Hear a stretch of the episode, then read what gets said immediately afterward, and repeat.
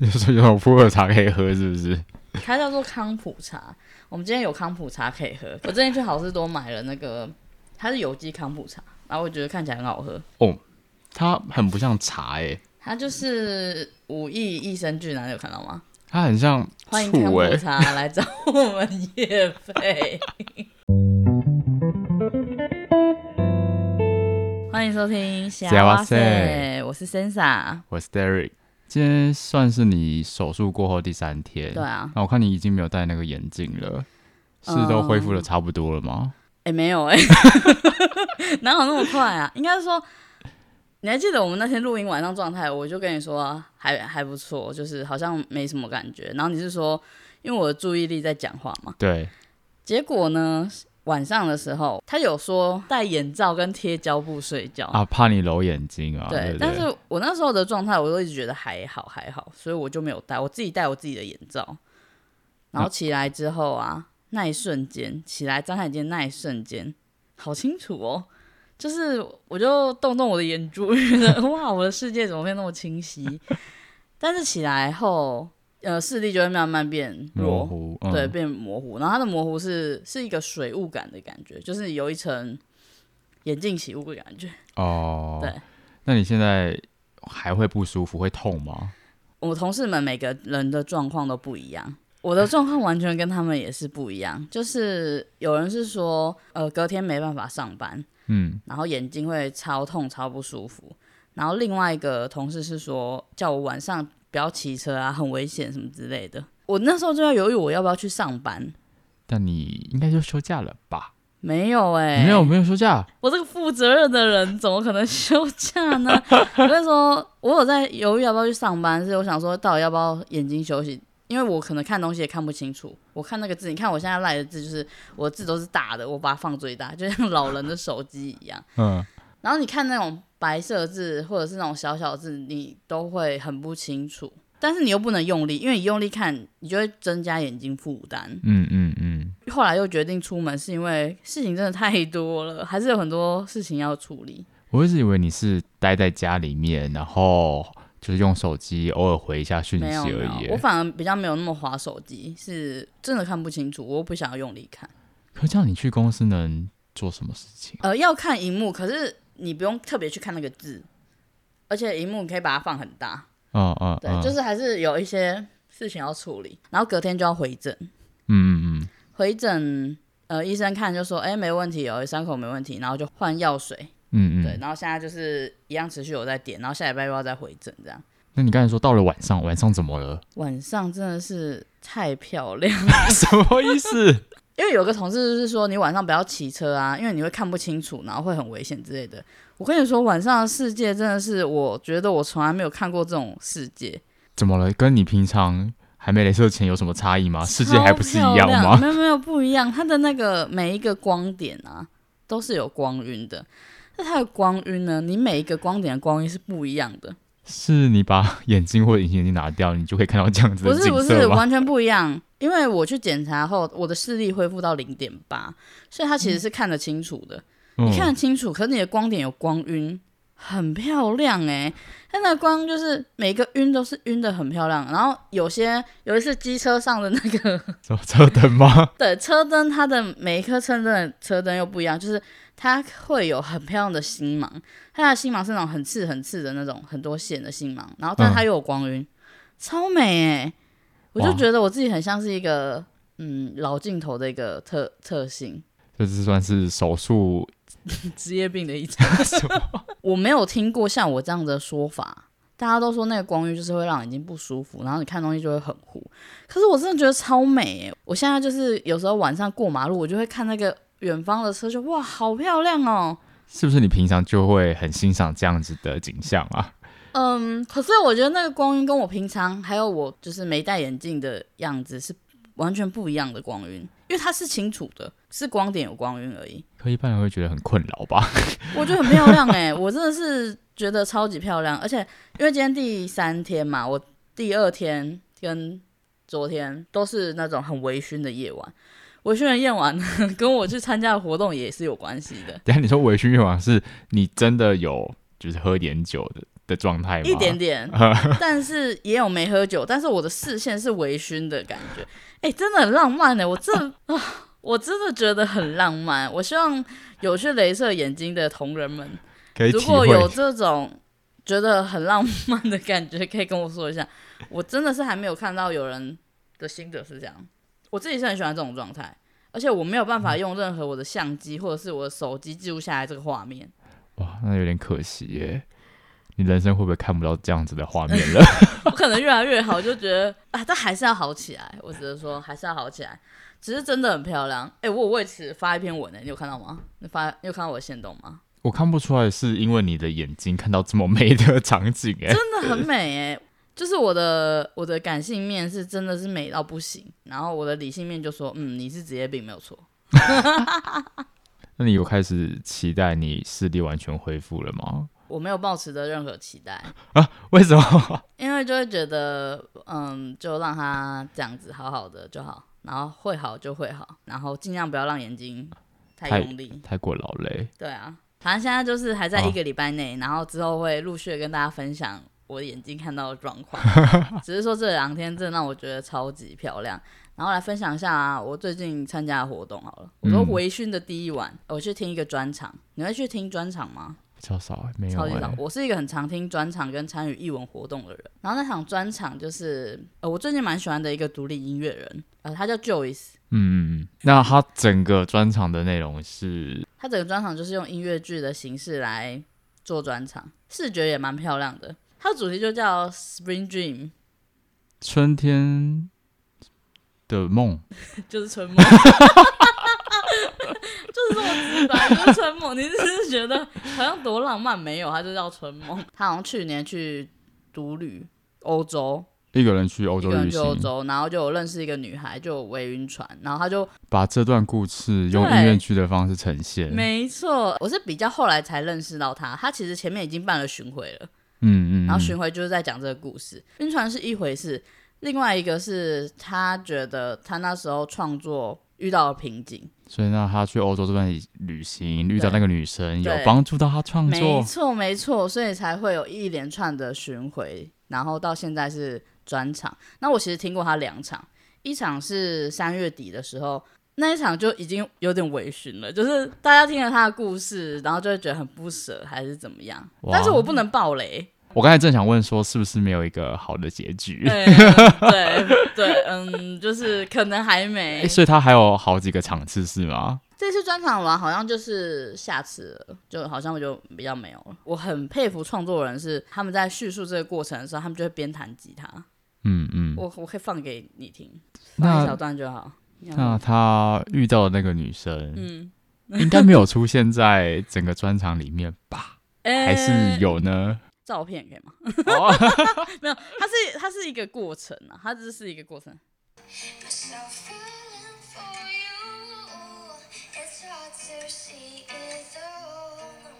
When all I see is you. 是不是有点微醺的感觉？有感觉就是对，然后他微讲话茫的时候也会有那种自己伴奏，整个氛围在听他讲故事，就会觉得 哦，哦现场是有提供酒的吗？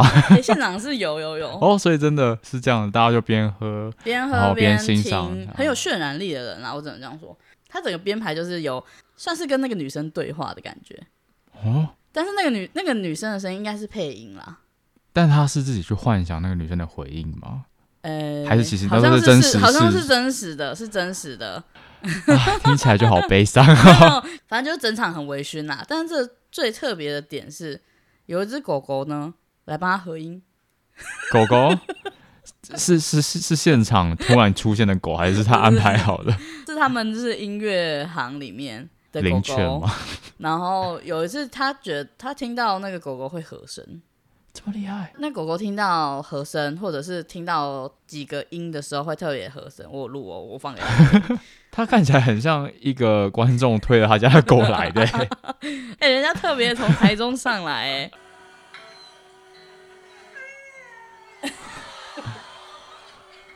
是不是很特别？ 感觉那只狗也很融入在他的故事里面。对，然后因为要和声嘛，所以我们其实也都有参与在其中，这是我觉得，因为我们要唱一个音，就是要唱一个音，狗狗才会嗯跟着唱。上一个音，啊对，这是我觉得哦，很特别哦。特别。嗯，而且是那种边境牧羊犬哦，帅帅的狗。但是我自己在三月底跟四月这个专场，我就觉得它好像有慢慢走出来的感觉，没有那么微醺了。 我其实是替他开心的啦。哦晕船就那样啊，你有晕过船吗？没有哎、你有过女朋友吗？有啊，哎、我好像没听过这个故事哎、就只就高中一小段而已啊，后来就高没有。中哦嗯，呃，没有什么结果，是的，为什么？对方没有回应啊。你说你喜欢人家，对方没回应吗？ 对啊，你干嘛那么尴尬？你为什么要那么尴尬？那你第二场是听什么样子的活动？第二场活动它是那种舞蹈表演，它那个空间很特别，它在台北迪化街那边附近，然后那边嗯不是都有很多老、老房子，古厝不能讲，哎、不不也不不是是古古厝，厝，反正就是老房子，然后空间是很有历史的。我先讲那个空间，再讲那个嗯表演。那个空间都是昏暗的，开放空间是有三层楼，反正就是一进去，它的门口就是用红布帘罩住。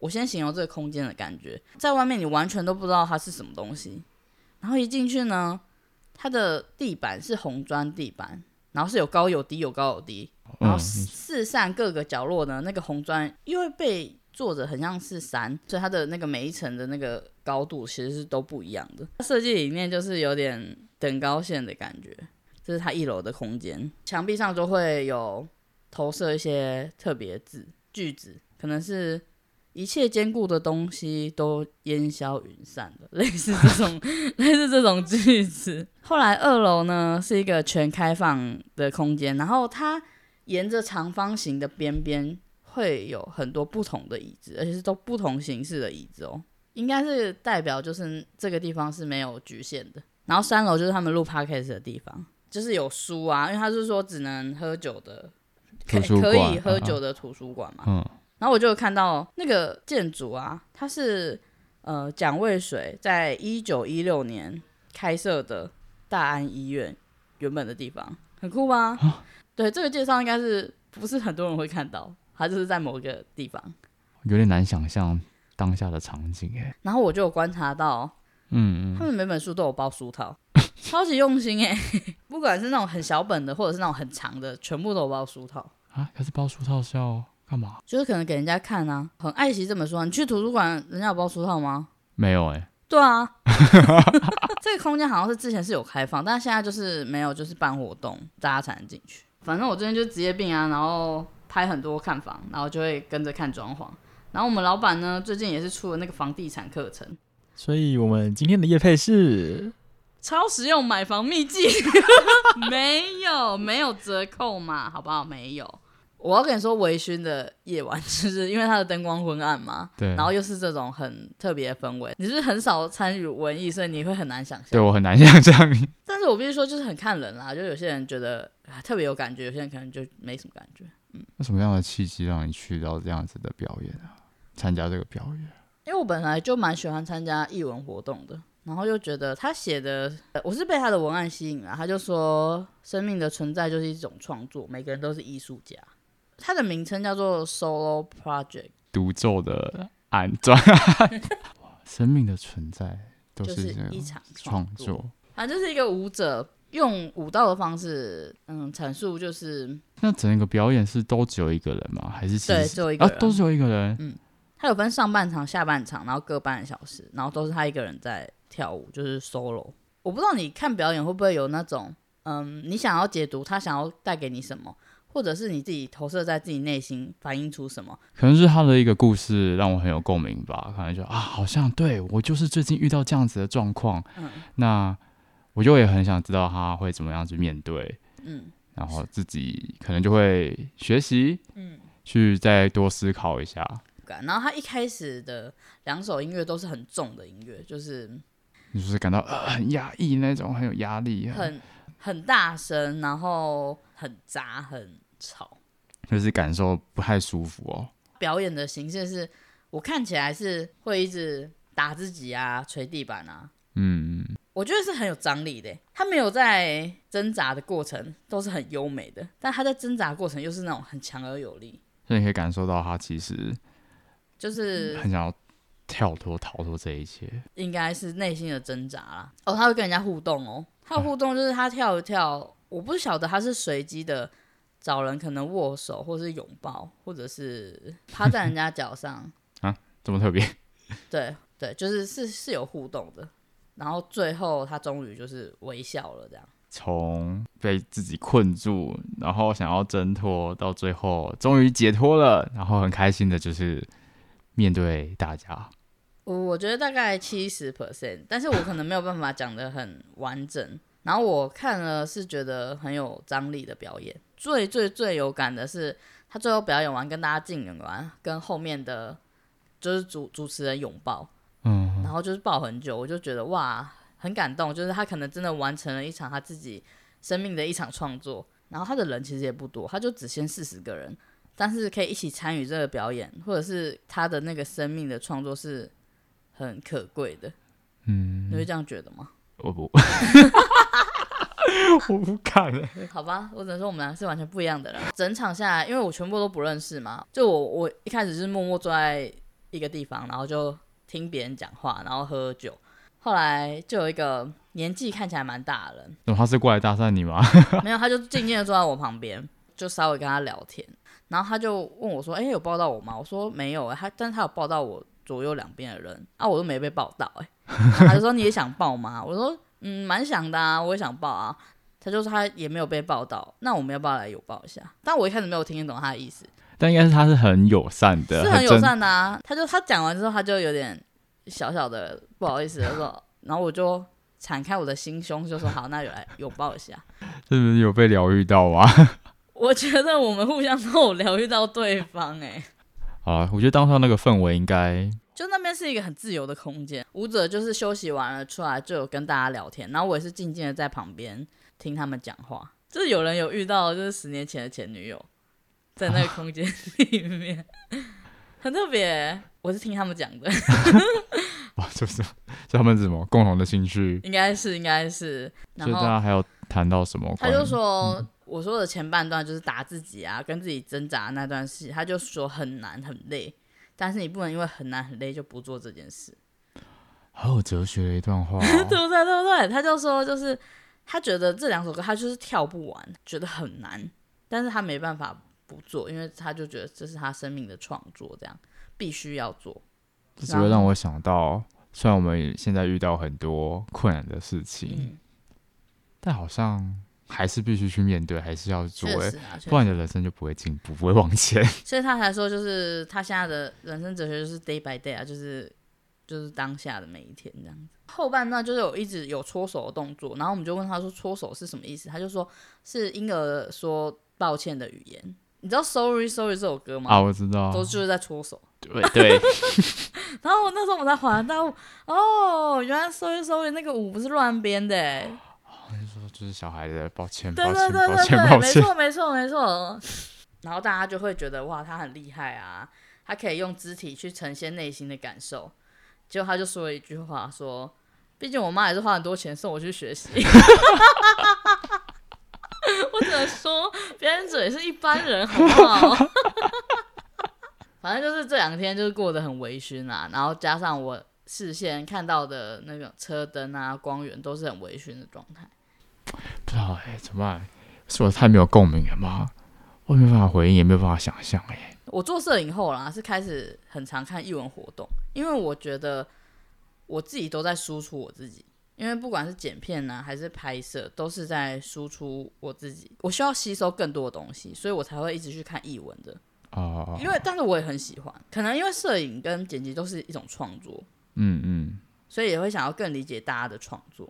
但这就是很看人啊，很就是也会有像你这样子没有办法理解。哇，哎、我记得我有一次找你去看剧，哦，我想起来了，来来来讲完蛋， 倒数十四堂星期二的课，我有印象， 而且你睡着，这就不用说出来。没有啊？这样子才能显现，就是你真的对译文的东西没有什么兴趣啊。这个好像原本就是舞台剧的作品啊，重新翻演，我记得一直到现在还是有。哦，真真的、哦，嗯嗯嗯，我的印象中什么男主角嘛，好像跟是一位老师关系蛮好的，对，但最后哎、诶是老师就这样子过世了嘛，然后他就很惆怅。你感受到了之后这样是不是？主角他大学时期最亲近的教授得了一个病啊，就是渐冻人症，就是时日不多了，所以他们两个就是约每个星期二都要见面。他就是把握最后生命中的时光，对于人生的体会，就是交给主角这样。这两句就是两个人在对谈，然后你睡着，又在强调我睡着。跟表演场地有关系啊，因为我去我去过蛮多表演场地，我觉得那个表演场地就不管是座位啊还是音场，这个就是没有到非常很好，有点小可惜。我觉得应该是，可能我人生历练还没这么多吧，也还没有遇到那样的场景，所以整场下来我没有太多太多的共鸣。嗯，然后另外一个点就是，嗯可能我也是比较没有什么情绪的人， 哦，要真的让我感动到的事物是蛮少的。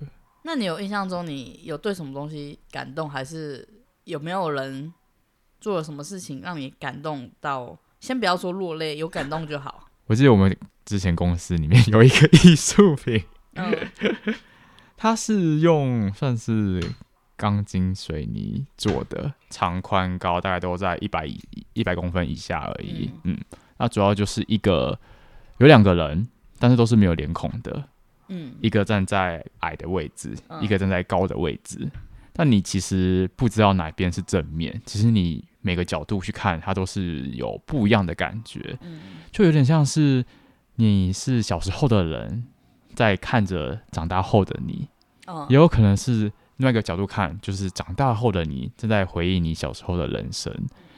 那时候我看完那个艺术品，我就心里就觉得，就在思考，那我以后会想要变成怎么样子的人？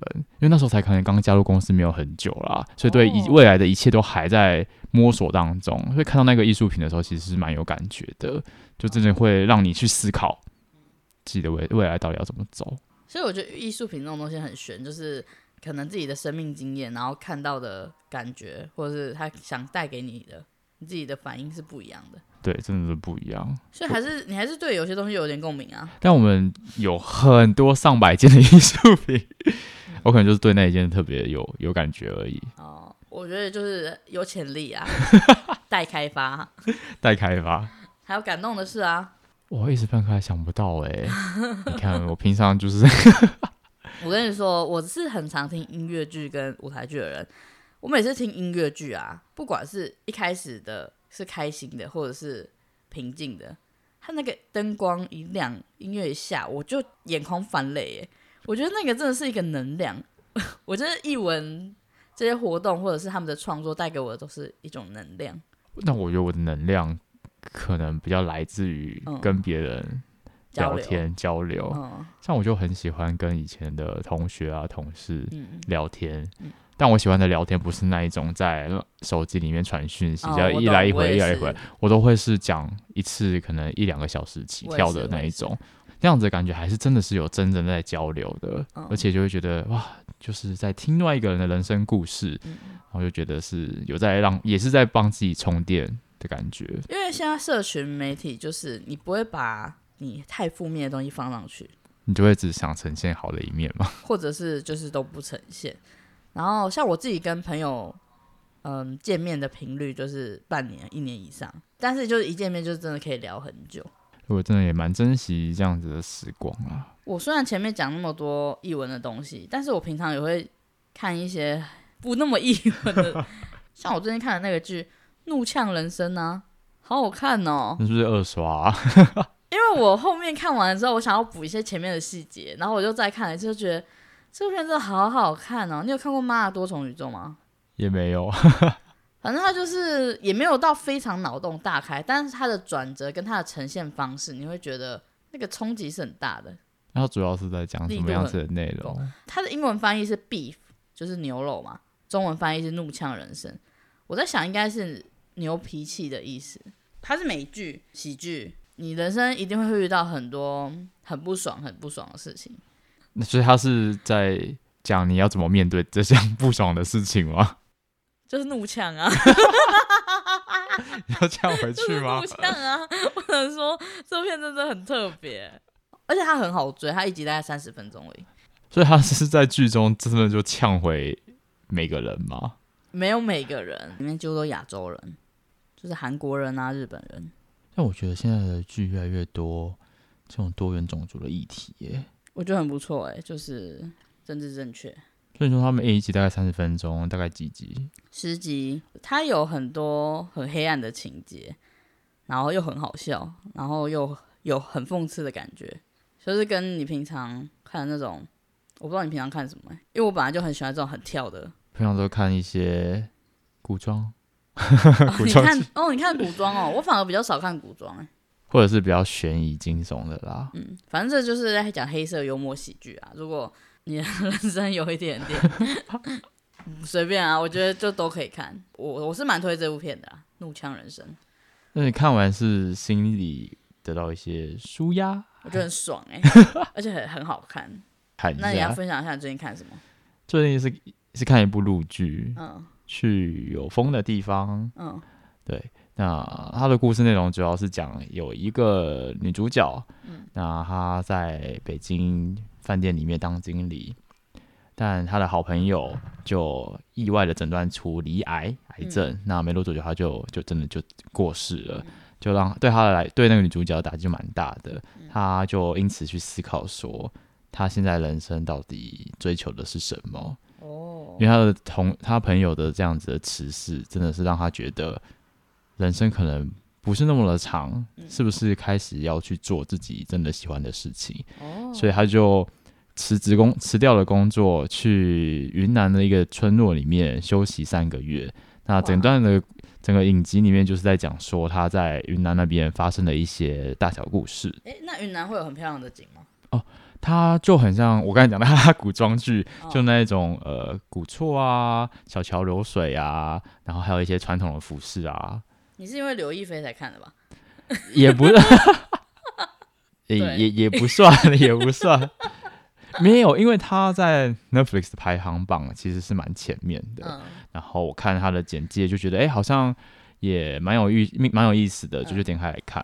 嗯然后哎、就跟人生有关的，那我可以推。我最近也看了两部，一部是也是 Netflix 上的是喜剧开场，然后这部片呢，我很舍不得看完，我第一次会有很舍不得看完的一部剧。我现在第十集我还不想看， 我觉得它真的是一部宝藏哎、哎你说你会看日剧吗？会日剧都会有一个痛调，就是你要懂它。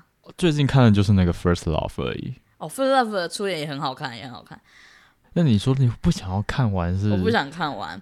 然后他就在讲说，一有一个喜剧团体要解散的故事，然后他们就是因为内心挣扎啊跟现实拉扯啊，然后还有呃粉丝的情感啊，然后因为要解散了嘛，所以最后一集就是有可能在讲说要解散了，所以我就会非常舍不得，啊，就是这个原因，所以你还不想把它看完是不是我真的是很 我真的很看完呢、我都是弃弃剧比较多，我没有舍不得看完的。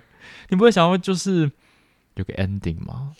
就是不管它是好的还是不好的，我都会觉得，因为他们可能就是因为没有成功，所以才要解结束散，但是没有成功，就是其实它不代表是失败，就他们在这过程中还是有一些可能，不管是美好的回忆，或者是身边的人啊之类的。让他们迫于现实的无奈。有些人因为看了他们的表演得到力量，我觉得他每一集都可以哭欸诶、这个剧这么的厉害，是因为本身也是创作者，然后不是诶、就是我哦是不他们会形容、欸、怎么办？我不会形容诶、泛类的点是什么？是他们那种他每一味集犯累的点都不一都样，不一样，而且都是前面你没什么感觉，可是后劲是很强的。大概就是在讲，就是每个人都有每个人的故事嘛，然后又要考量到自己的职业生涯，但是因为是团体， 又要顾到别人，哎、但又没有很红，所以到底要继续下去呢，还是要解散，还是要怎么样？放弃了，那会不会就是这个过程就像一场戏，就是就就没有，就是浪费了？反正这这部片的感觉就是让我觉得是不想结束的，嗯，所以我自己看到最后，我也会有点不想结束的感觉。算是一部很成功的剧，感觉也是讲到很多人面目前面临的问题耶。对啊。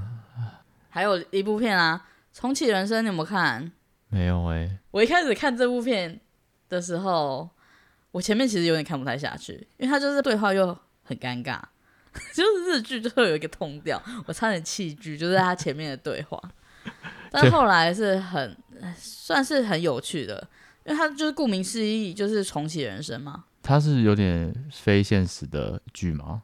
那那那你可以分享他说的重启人生，他他到底是从哪个人生变到哪一个人生吗？没有，应该说都是他的人生，都是他自己的人生。但我讲的好烂哦、只是过着不一样的生活吗？反正就是一个很平凡的人，他就突然死掉，然后就是那个投胎的人跟他说，他下辈子是当蚂蚁， 反正就是不是当人就对了，他就觉得哈要当这个啊、不是蚂蚁，就是就是吃蚁蚂蚁的那个手大食蚁蚁兽对，但他不想当那个，反正就是可以再重新一次。然后他的目标其实很简单，他就想要投投胎当人，就投胎当人需要一些福报，所以他就是一直去累积他的福报可他不是已经死掉了吗？啊。他重启第二段人生啊，可他第二段人生不是在食蚁兽吗？他就是哦带着哦他的自己原本的记忆，再开始过一次相同的人生，重启人生的意思。然后他下一段人生就是他就要累积很多福报嘛，他说他就会想回想说，哦，他小时候怎样啊，他应该要怎样累积他的福报，那他就可以当人这样子。他是有点那种超现实穿梭的题材，但是又很平凡的那种生活的感觉。你看着他就是带着自己前世的记忆一直在活自己的人生，跟他每一个阶段要解一些任务，帮谁怎样啊，或者是他自己要怎样啊，才不会导致后面怎样啊。他要带着这些东西，然后或者是带着这些福报，嗯，嗯，然后跟他过他自己的人生，这样。我们现在不就很不知道自己的未来会怎么样吗？我觉得他最重要的转折是他， 我我不知道算不算暴暴雷，雷，反正就是他有一段人生是他真的可以转世成为人了，结果他选择不这么做，因为他有一一个任务要解。好悬的一部剧啊！什么 没啊？有没有很悬啦。哎、我讲的不好，很烦哎、那最后为什么不想要投胎成人啦、啊？因会为他爆有雷，因为他有一些任务还没解完，他在确定可以投胎成人之前，他都是为了他自己累积的福报而做任何事情。直到他确定他可以投胎成人，他就会，他就那时候就是很惊讶说：“哦，我可以投胎成人，但是我却不想投胎成人。除了他原本有自己一些任务要解之外，他觉得他没有活在当下，因为他之前都是为了福报嘛，但他这次就是好好享受他的人生，不管说下辈子是不是人。诶，那我自己也很好奇，嗯你下辈子会想要当人吗？我完全不会思考这个问题耶，因为我觉得下辈子那就是下辈子的事情啦。对啊，可是你看这种剧，你就会觉得很特别啊，就是，诶，你当你生命归零的时候，你是抱着什么心态在过生活？因为你已经归零了嘛，那你重新重启一次，那是不是又要从零岁开始活？嗯，我是觉得可以看，啊，那种感觉变得好自私哦。自私吗？其实不会、诶，因为他是在累积福报，所以哦，是其他实觉对得别他人好吗？对他觉得他自己是在累积福报，但是你要撑过他前面，就是 有点不知道在闲聊什么的感觉。他的尴尬，你可以感受到非常尴尬，可是他就是要让你感受到非常尴尬。那那如果我们跳过前面是 OK 的吗？会影响到后面观看吗？我觉得完全不会， 甚至一些聊天内容，我觉得完全都不会哦。 像你是一个喜欢被暴雷的人吗？不喜欢吗？有人哎、会喜欢我被啊喜欢呢、我我是那种，我看安眠书店，我看到一半，我就会想要赶快知道剧情。我很喜欢被暴雷，大多数的人好像都不喜欢被暴雷，但我喜欢。你这样就少了那个自己去体验融入那过程不的会啊感，觉啦。我还是会很融入啊，但我想知道结局。可你都已经知道未来会怎么走了，那不是很无趣 吗？就不会会无趣哎、你已经知道他要怎么走了，所以你才会更珍惜那个过程啊。就是说你要怎么演变成那样，你如果只按部就班的这样看，然后结局就会哦，可能被惊讶到。就是不同体验剧 的的的方法。哦，对对对，应该是可以这样说。反正就几部剧嗯是推荐给大家啦。其实我最近真的看很多哎、我还有看那个啊《铃芽之旅》啊，你有看吗？有你觉得好看吗？还可以，怎么那么保守？我觉得好看哎、但至少我觉得画面啊、歌曲啊都是蛮好的。然后它是灾难三部曲，你知道吗？这诶是第三部曲。我不知道第一、第二部曲是什么。第一部是你的名字，是在讲陨石；嗯，第二部是天气之子，是在讲天气。这这个是地震，对，第三部曲就是《铃芽之旅》，是在讲地震。我只能说新海诚真的很厉害，而且就是作为影像工作者呢，看到最后面结束之后，什么编剧什么全部都是新海诚，就觉得哇，这人超屌的、欸 我对这个超有感，就觉得哇，什么都新海诚，新海诚，新海诚，赞。我觉得会不会没有什么人注意到这个点？ 对我可能可能没有什么人注意到这个，但是就是真的是鬼才啦！你看，我可以分享一下，我最近有去看黄明志演唱会，我只能说他的演唱会很好看。哎、你对他这个人的想法是什么？ 无厘头、搞怪，但是又很特别，很有自己的个人风格。他整场演唱会的编排呢，就是他的整个人生。演唱会的主题是大飞机。 就是有时候去演唱会，他们会有一些呃，可能荧光棒啊什么东西。然后那时候我们他就给我们一支东西，我室友就说这是麦克风，我就说黄明志怎么可能给你麦克风？黄明志就说举起你们的按摩棒，我就说那个根本不就不是麦克风，那是按摩棒，好不好？真的很有他的个人特色哦。再来就是他就改编一首陶晶莹的歌，陶晶莹是他的嘉宾，好哦听你的什么歌？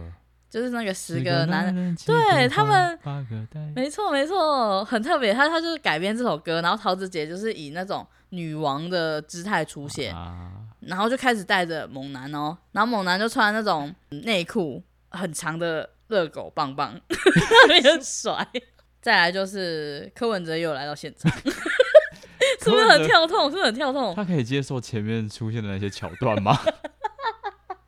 嗯，我我不知道他可不可以接受，反正就是他们有一起唱歌，然后那柯文哲唱歌就是那样。哎、那首歌其实蛮好听的，好像是台北的某一年的观光歌曲。再来的桥段是就是纯钢琴的，跟他很多被禁的歌曲，可能国家或是不同的原因素嗯，导没致没有办法办法播公开出来。对，而且他有特别说，呃，台湾是非常自由开放的，所以他巡回的第一场选择台湾，他跟他的团队说，这场要做什么，赶快做一做，因为去其他国家就不一定是长这样子了。